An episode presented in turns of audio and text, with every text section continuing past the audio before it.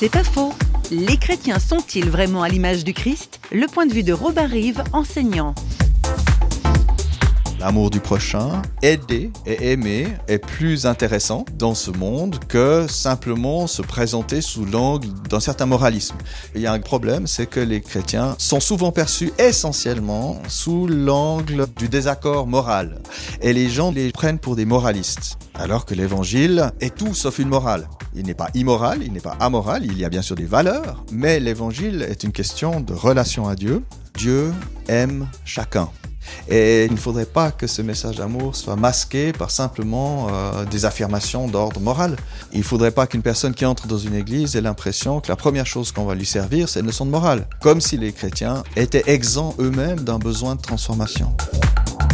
C'est pas faux, vous a été proposé par parole.ch.